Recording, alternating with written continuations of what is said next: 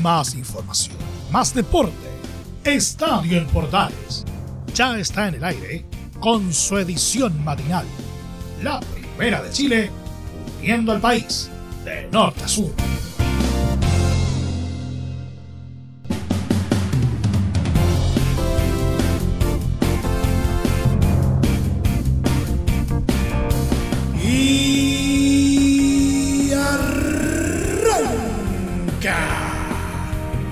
Señoras y señores, muy buenos días, bienvenidos una vez más, bienvenidos al show.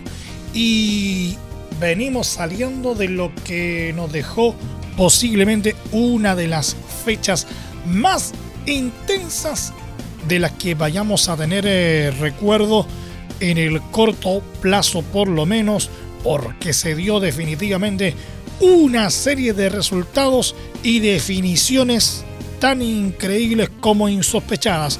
Hoy día vamos a abocarnos de lleno a lo que nos dejó la fecha 34 y final, cómo se nos va a venir el partido de definición, quiénes serán sus protagonistas, cuándo se va a jugar.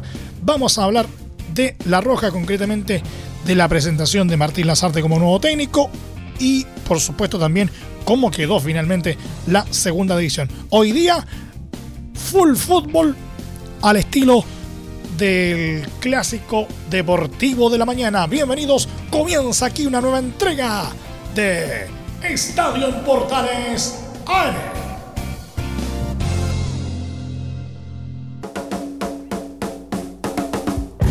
Desde el máster central de la Primera de Chile, uniendo al país de norte a sur, les saludo Milo Freixas. Como siempre, un placer acompañarles en este horario. El uruguayo Martín Lazarte fue presentado este domingo como nuevo director técnico de La Roja y en compañía de Pablo Milad, presidente de la ANFP, y Francis Gaguiao, director nacional deportivo, afirmó que ningún jugador está censurado de participar en este proceso.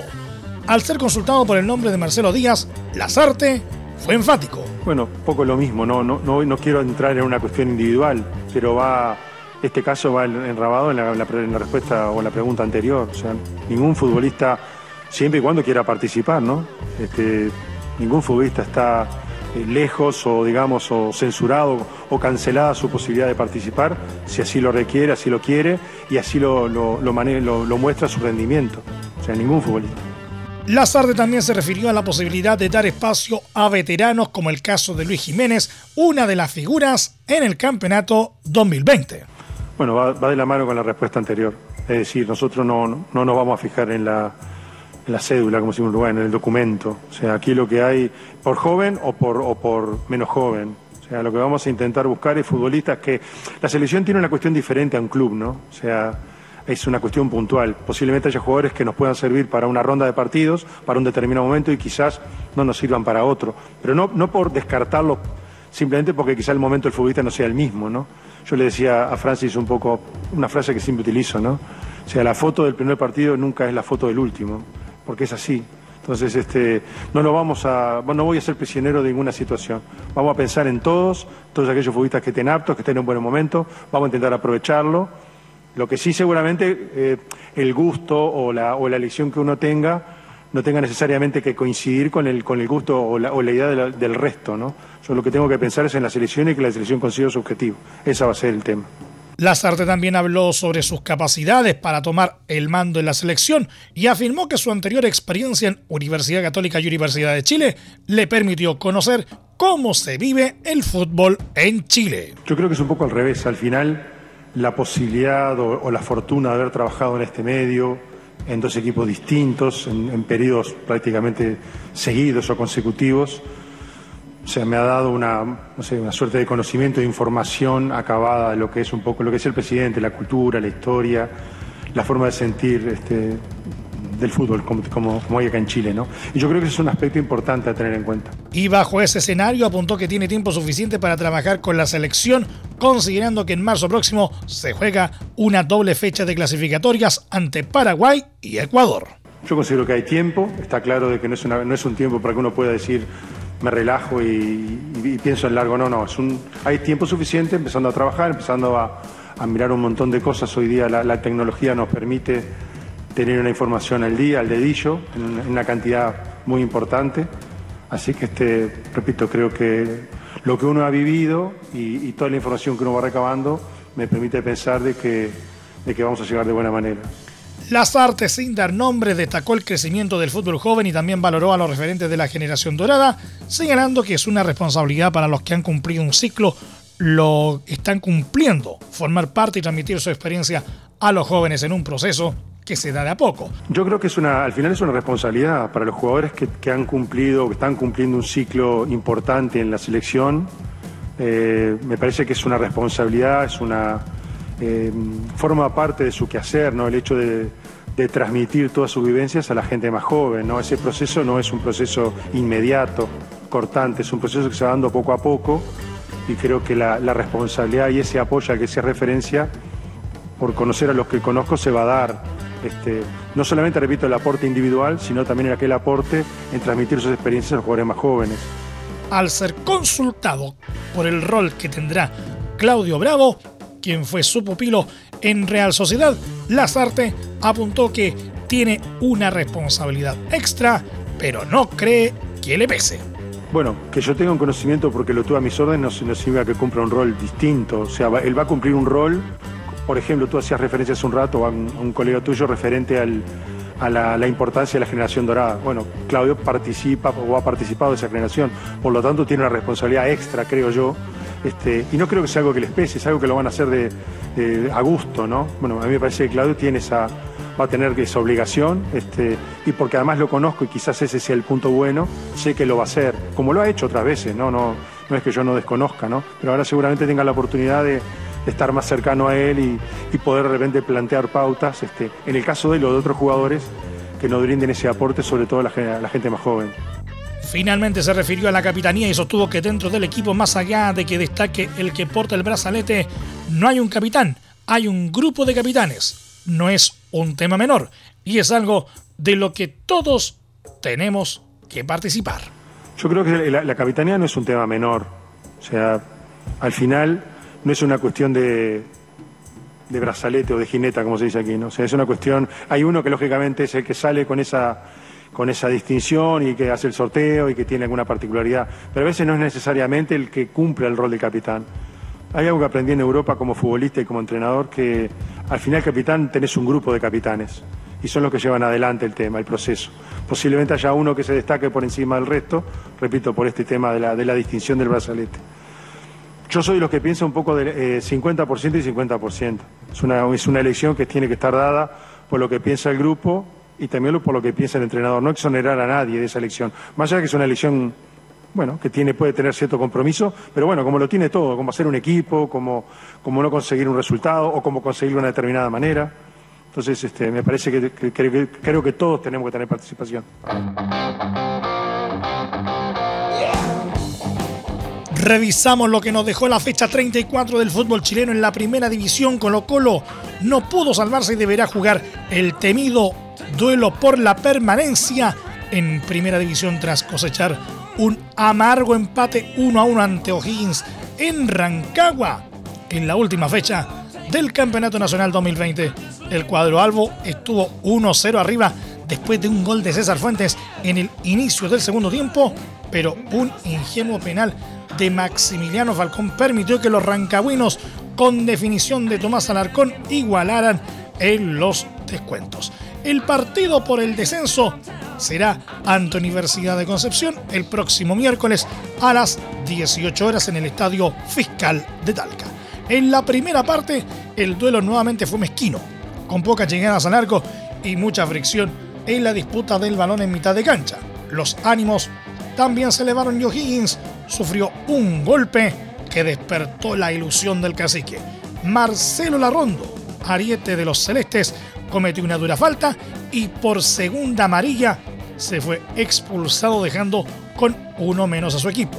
Los pupilos de Gustavo Quinteros intentaron aprovechar la ventaja numérica y se instalaron en campo rival y tuvieron dos aproximaciones y mucho peligro al arco de Augusto Batalla. De entrada en el complemento, las buenas sensaciones que dejó Colo Colo tuvieron su premio con un golazo de César Fuentes a los 46 y de forma increíble, un minuto después, el recién ingresado Marcos Volados anotó otro más pero su conquista fue anulada por el VAR. Con el resultado parecía que Colo Colo iba a tomar el control y asegurar la salvación, ya que además de la ventaja en el marcador tenían uno más en cancha. No obstante, el equipo abandonó el balón, decidió resguardarse y proteger el 0-1 con todo el segundo tiempo por delante. O'Higgins asedió, encerró los salvos en su propio terreno sin sentir la falta de un hombre, aunque sin la precisión para romper el cerco defensivo comandado por Julio Barroso y Maximiliano Falcón. Sin embargo, Colo Colo mismo le dio una mano al capo de provincia, Volados que estaba para jugar al contragolpe, cometió un planchazo y Tobar después de revisar el bar le mostró la roja directa. Con igualdad de condiciones, Colo Colo sufrió y O'Higgins dio el golpe. Roberto Gutiérrez entró al área y Falcón lo bajó cometiendo la falta penal. Minuto 90 más 5 y Tomás Alarcón no perdonó desde los 12 pasos. Era el 1 a 1 que condenó al cuadro capitalino.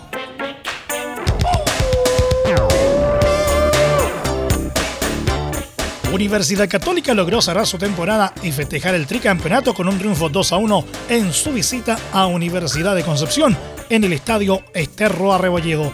La primera mitad del compromiso tuvo a un elenco cruzado con bastantes imprecisiones a la hora de atacar, además de verse frágil a ratos en la parte defensiva. Fue así que el conjunto benquista aprovechó aquellas licencias y llegó a abrir el marcador en los 43 minutos de juego con un gol en contra de Alfonso Barón. Pasa Patiño, viene Patiño, se mete por la izquierda Patiño, a ver si le hace bien Patiño, Patiño, Patiño, Patiño, Patiño, Patiño, Patiño. ¡Gol! ¡En contra! ¡Gol!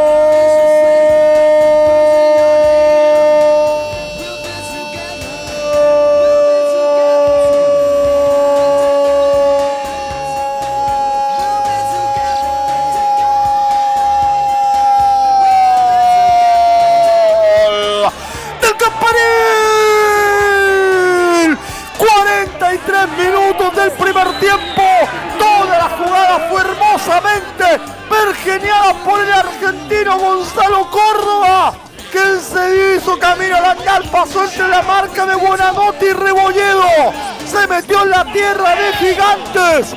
Engancha por dentro ante la marca de Saavedra. Manda el centro pasado el segundo palo y sin querer queriendo, como diría el chavo, Alfonso Parot mete la cabeza y manda el balón al fondo de su propia portería para encender el fuego sagrado en Collao y para, y para darle más vida a un equipo que necesita con el alma una caricia victoriosa para seguir soñando con permanecer en primera división. 43 minutos del primer tiempo. Gana lo de Conza la Católica por 1 a 0. De cara a la segunda mitad, el técnico argentino Ariel Holland se animó a hacer ingresar a los juveniles Clemente Montes y Gonzalo Tapia por Marcelino Núñez y Gastón Lescano respectivamente. Aquellas modificaciones le darían un aire a la UC para equilibrar el compromiso.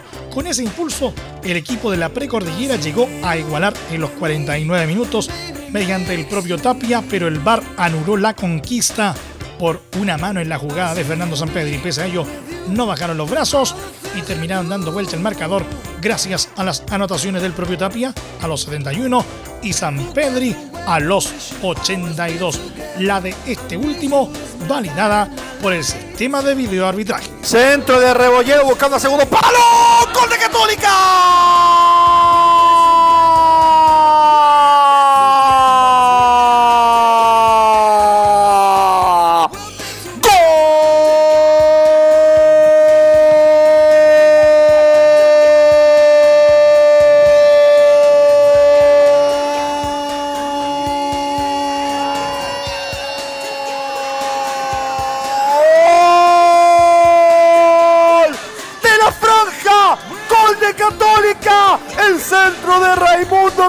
Por la derecha. El balón que se desvía del camino y lo aprovecha del segundo palo Gonzalo Tapia con el número 23. Con la suerte que tiene no vaya a ser que se la anulen. El desvío de Abarca genera otra jugada y aparece el canterano. Floja la contención de Richard Leighton reafirmando que lo del gol anulado en el principio del complemento no es casualidad. Ahora sí lo empata la Católica. 26 minutos del segundo tiempo por el nombre de Tapia. ¡Gol! ¡San Pedro! ¡Gol!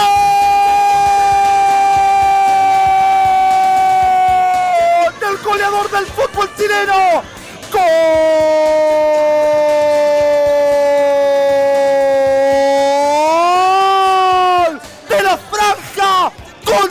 En 38 minutos del segundo tiempo. El centro desde la derecha de Juan Cornejo. Desde la zona izquierda buscando el segundo palo para el pivoteo de Clemente Montes y en posición de pescador. En la posición que más le gusta. En la boca del arco. Aparece Fernando Sampedri para convertirse, señoras y señores, en el exclusivo goleador del torneo nacional del fútbol chileno de la temporada 2020. 20, sí, 20 como el año, 20 como la temporada. Gana Católica 2 a 1 a la Universidad de Concepción en Cuyao por el nombre de San Pedro.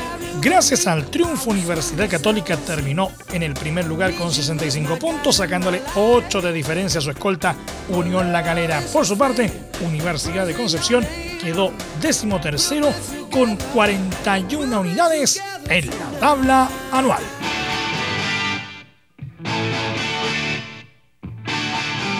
Coquimbo Unido descendió este domingo a la primera vez luego de conseguir un esforzado empate contra Palestino por 2 a 2, pero condenado al último lugar del Campeonato Nacional por la victoria de Deportes Iquique frente a Santiago Wanderers en paralelo. El encuentro fue muy emocionante desde lo futbolístico y comenzó de la mejor manera para los aurinegros que se pusieron en ventaja en los 15 minutos con un tanto de Lautaro Palacios, resultado que con el empate parcial de los Dragones Celestes los salvaba del descenso directo y los dejaba en la promoción. El partido siguió muy favorable para los visitantes que se perdieron gran cantidad de goles mediante Joe Ábrigo, Rubén Farfán y Cristian Zavala, los cuales hasta ese momento no le pasaban la cuenta, ya que los árabes no se encontraban en la cancha, pero los piratas iban a sufrir en el final del primer tiempo y con polémica, ya en los 42 minutos el árbitro Eduardo Gamboa desestimó la segunda amarilla y expulsión de Jonathan Benítez en los locales por un pelotazo a Cristian Zavala y un minuto después el mismo futbolista igualó el compromiso ante una floja reacción del portero Matías Cano a los 45, generando muchos reclamos desde la banca forastera. Y con razón, porque se trató de una agresión con el balón del delantero, pese a que Zavala exageró. En el complemento, los coquimbanos se desdibujaron en la cancha más con el triunfo parcial de Iquique a la misma hora, lo que provocó que fueran desesperadamente a buscar el segundo, el cual recibieron en contra en los 80 minutos con un tanto de Leandro Venegas. En el epílogo y con su descenso consumado, ya que los iquiqueños ya habían vencido a Wanderers, la escuadra de Juan José Rivera mostró un gran punto honor y consiguió el empate gracias a John Salas a los 90 más 5, mismo jugador que segundos antes había tenido un disparo al travesaño. Con esto se termina un periplo de dos temporadas de Coquimbo en primera, siendo frenética la última, ya que en un logro histórico para el club llegó a semifinales de la Copa Sudamericana, pero tras eso tuvo una desgastante seguidilla de partidos que terminó por condenarlos. Juan José Rivera reconoció tras el compromiso que su continuidad no está asegurada, aunque el portero y capitán Matías Cano al menos se mostró dispuesto a seguir para buscar un pronto regreso.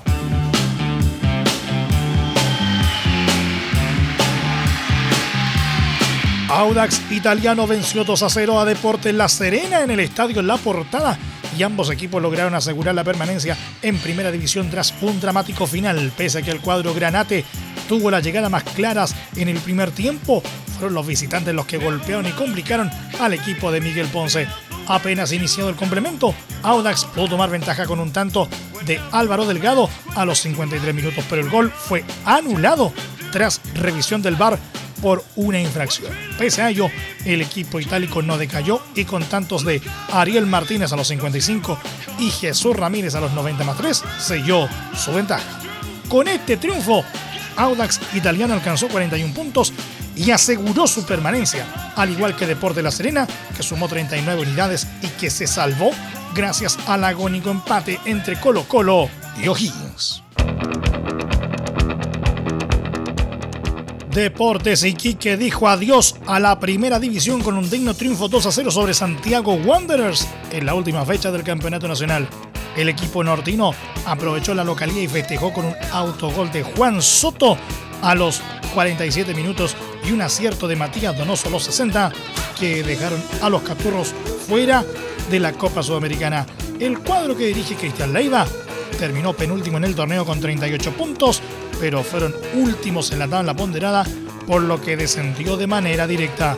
En el caso de Santiago Wanderers, los Caturros terminaron en el puesto 12, ya sin chances de jugar un torneo internacional.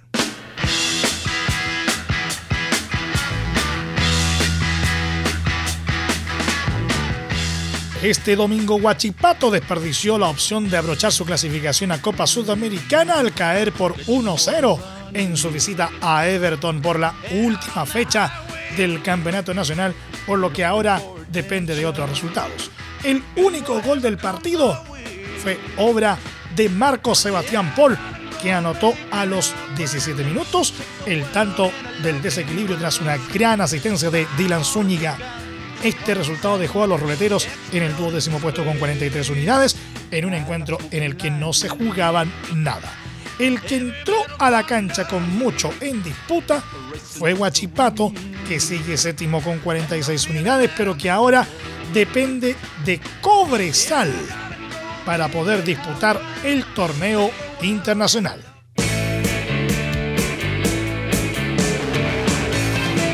Curicó Unido superó 3 a 2 a Unión La Calera en un intenso compromiso pálido por la última fecha del Campeonato Nacional, en un resultado que dejó ilusionados a los pupilos de Martín Palermo con la opción de clasificar a Copa Sudamericana y evitar además el partido por la definición del tercer descenso.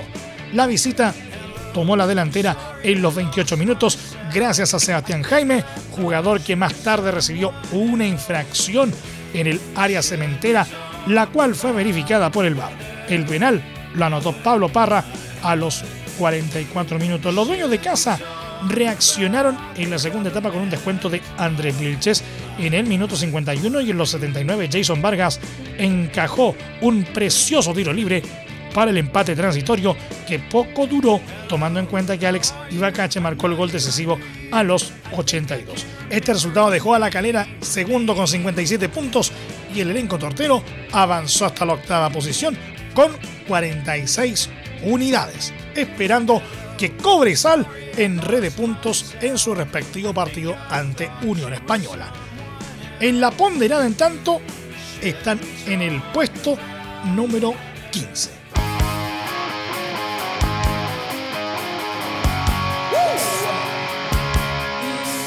Universidad de Chile cerró la temporada despreocupado de toda posibilidad de descender al derribar por 3 a 1 a Deportes Antofagasta en el Estadio Nacional, en un encuentro lleno de emociones por el retiro de Walter Montillo del fútbol profesional.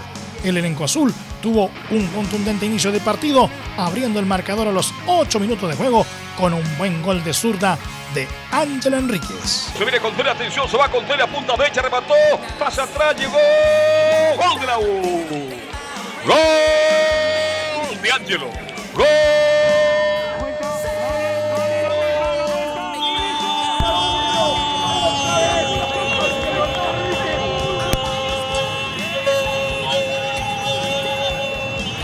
de la U, la U, la U, la U, la U, la U, la U, la U, la U, Enrique, marcamos atención, 7 minutos, 7 minutos.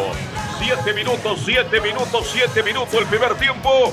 El goleador de las últimas jornadas. Ángel Enrique, una bota desde atrás, que va jugando desde el fondo. González en forma larga. Va por la derecha, se afronta Va la marca y atención. Saltó la Ribey, el balón quedó picando. Aparece Contreras picando en velocidad, lo mejor que tiene. Llega, se mete al área, levanta la vista, centro sobre la izquierda. Y aparece Ángel Enrique solo solos, absolutamente sin marca. No estaba Cordero y ahí está. Ángelo Enrique justamente para marcar el 1 para la U, 0 para Antofagasta. Reitero, marcamos 7, marcamos, marcamos 8 minutos, 8 minutos. Enrique, 1 para la U, 0 para Antofagasta. Aprovechando aquel impulso, llegaron a estirar la diferencia en los 25. Luego de una sutil definición de Joaquín Larribey frente a Ignacio González tras una brillante asistencia de Montillo. Se va Montillo contra el área, gran pase gol. La Ribey solo remató, tiró, gol de la U. Gran pase gol, gran asistencia de Walter Montillo. Gol de la U, gol de la Ribey.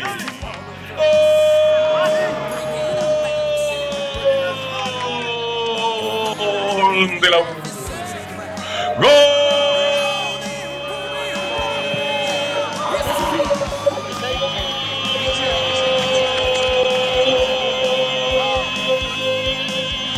De la U, la U, la U, la U, la U, la U. El distinto, el diferente.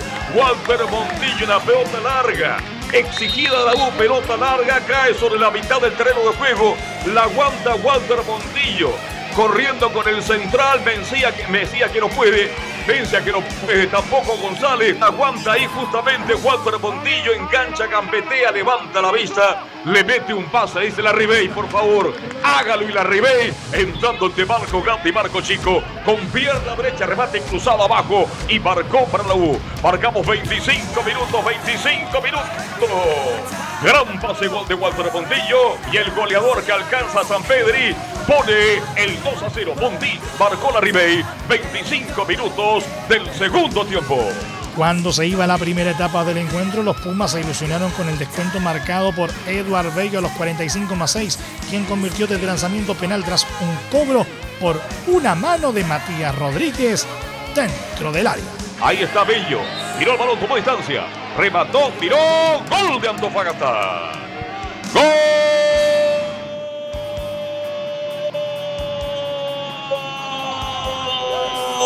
De Antofagasta. Adivinó el portero de la U de Paul. Remate violento a media altura, pegado a la derecha. Voló el portero, la rozó. La pelota se va a la red. En el minuto 50, prácticamente minuto 50, eh, por el descuento. Pillo mediante lanzamiento penal para el equipo de Antofagasta, que ahora el marcador queda dos para la U, uno para Antofagasta en el Julio Martínez Prádano.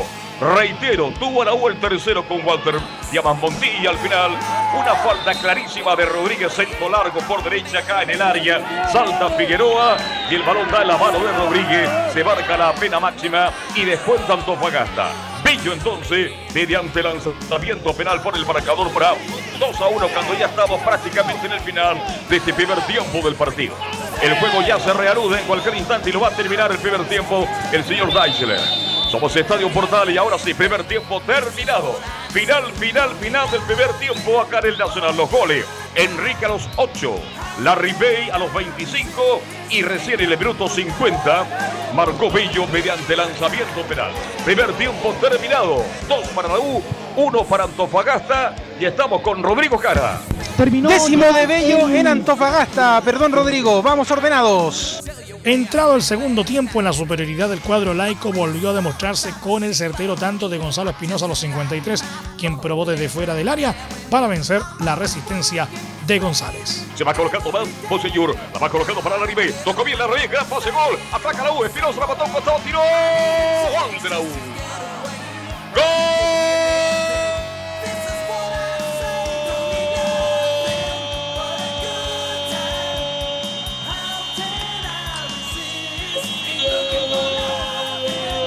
Gol de Espinosa para la U. Gol.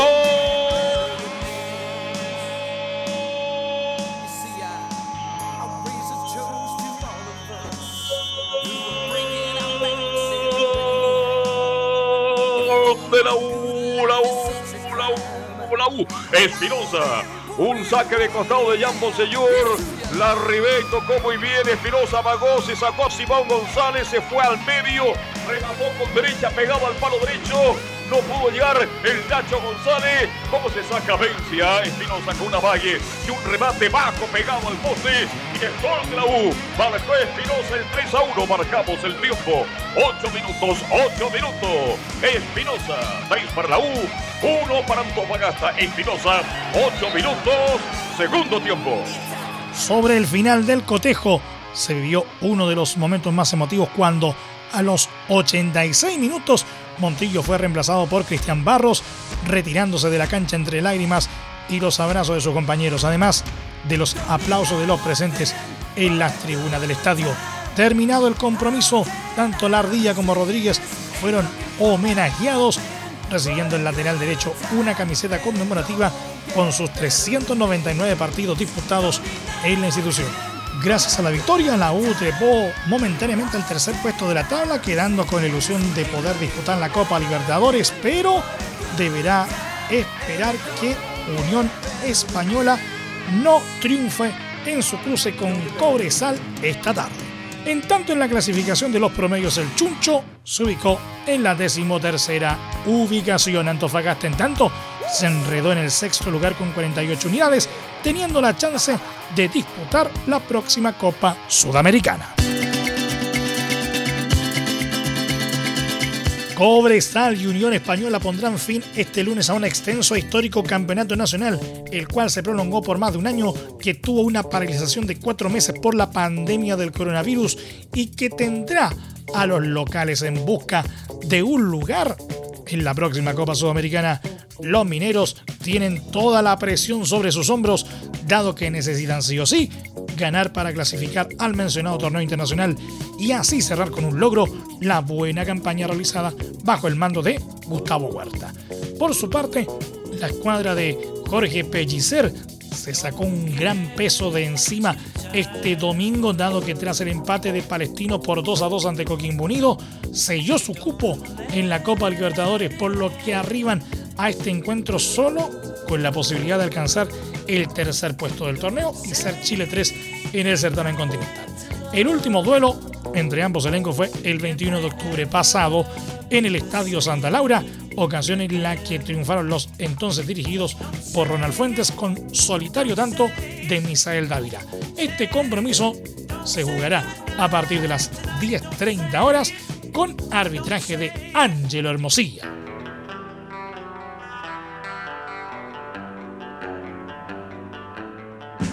Tabla de posiciones a un partido de completarse en la fecha 34 y final del torneo de Primera División.